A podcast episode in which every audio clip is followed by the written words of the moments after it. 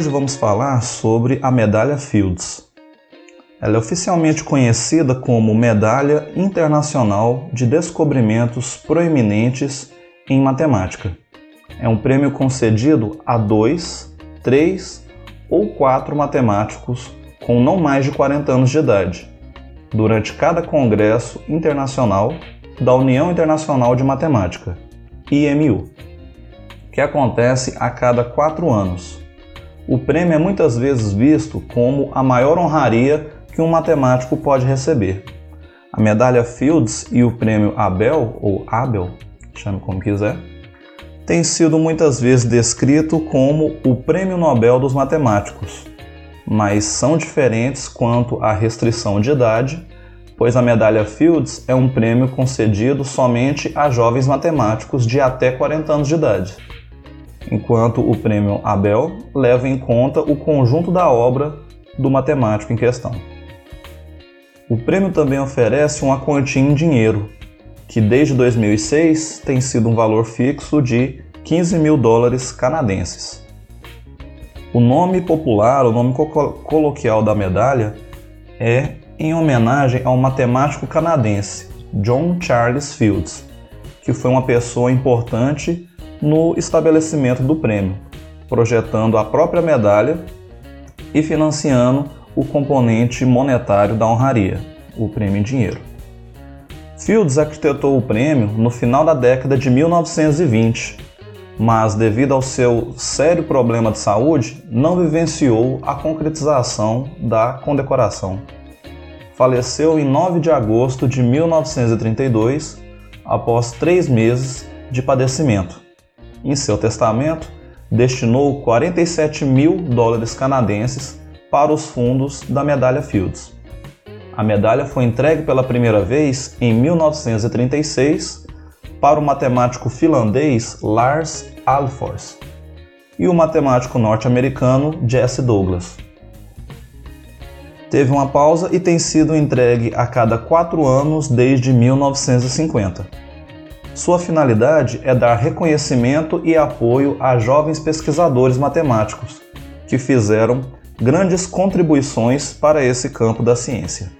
Em 2014, Mariam Mizarkani se tornou a primeira mulher, assim como a primeira iraniana a receber o prêmio, enquanto Arthur Ávila tornou-se o primeiro matemático da América Latina a ser condecorado com a medalha Fields.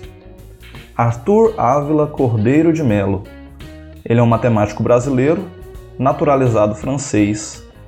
Ele é conhecido por ter sido o primeiro latino-americano e lusófono, ou seja, dos países que falam a língua portuguesa a receber a medalha Fields.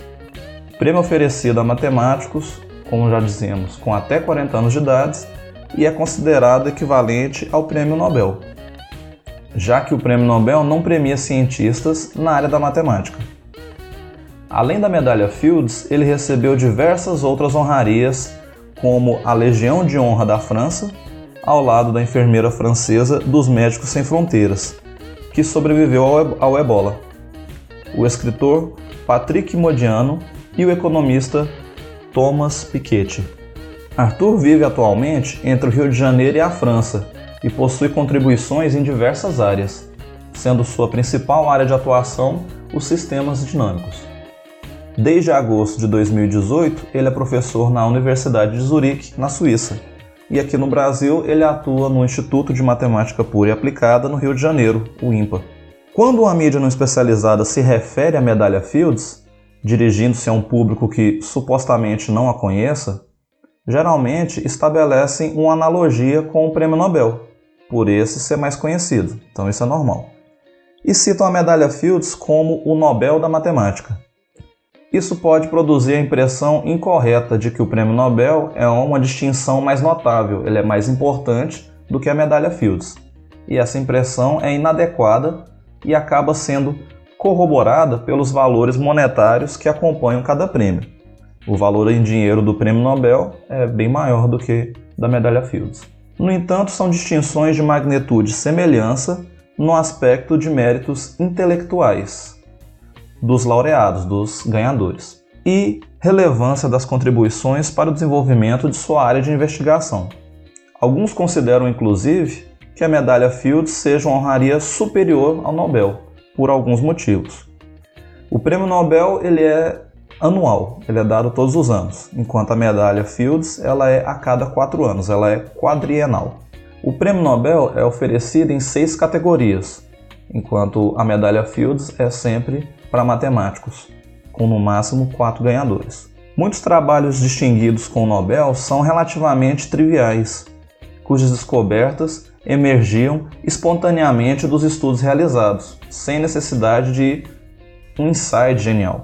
Ao passo que os trabalhos aos quais foram conferidas as medalhas Fields sempre exigiram um nível muito elevado de abstração, criatividade, um trabalho analítico profundo e rigoroso.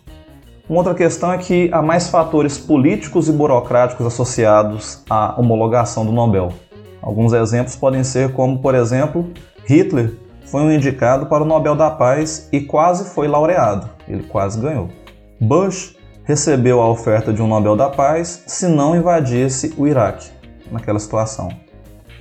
Penzias e Wilson receberam o Nobel por um trabalho cujo mérito intelectual caberia a Gamal, nomes importantes na ciência.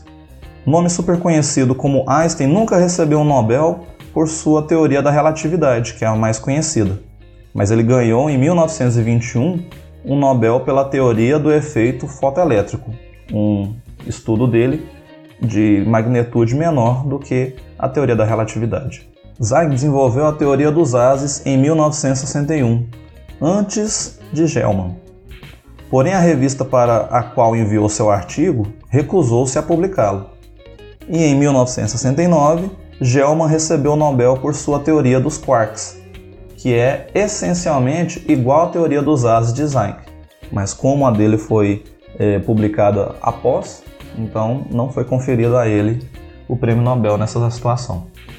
De modo geral, a medalha Fields representa com maior fidelidade os méritos intelectuais do matemático, enquanto o Nobel muitas vezes combina méritos com fatores políticos. Por esses motivos, alguns consideram a medalha Fields uma distinção mais elevada do que o Nobel. Não por eu ser matemático, mas eu concordo com essa opinião. Como se trata de uma avaliação subjetiva, há margem para uma larga variedade de opiniões, então cada um pode desenvolver a sua. Há também algumas controvérsias sobre o prêmio Abel ou Abel ser mais expressivo que a medalha Fields. Mas essa questão fica para um próximo podcast nosso. Até a próxima.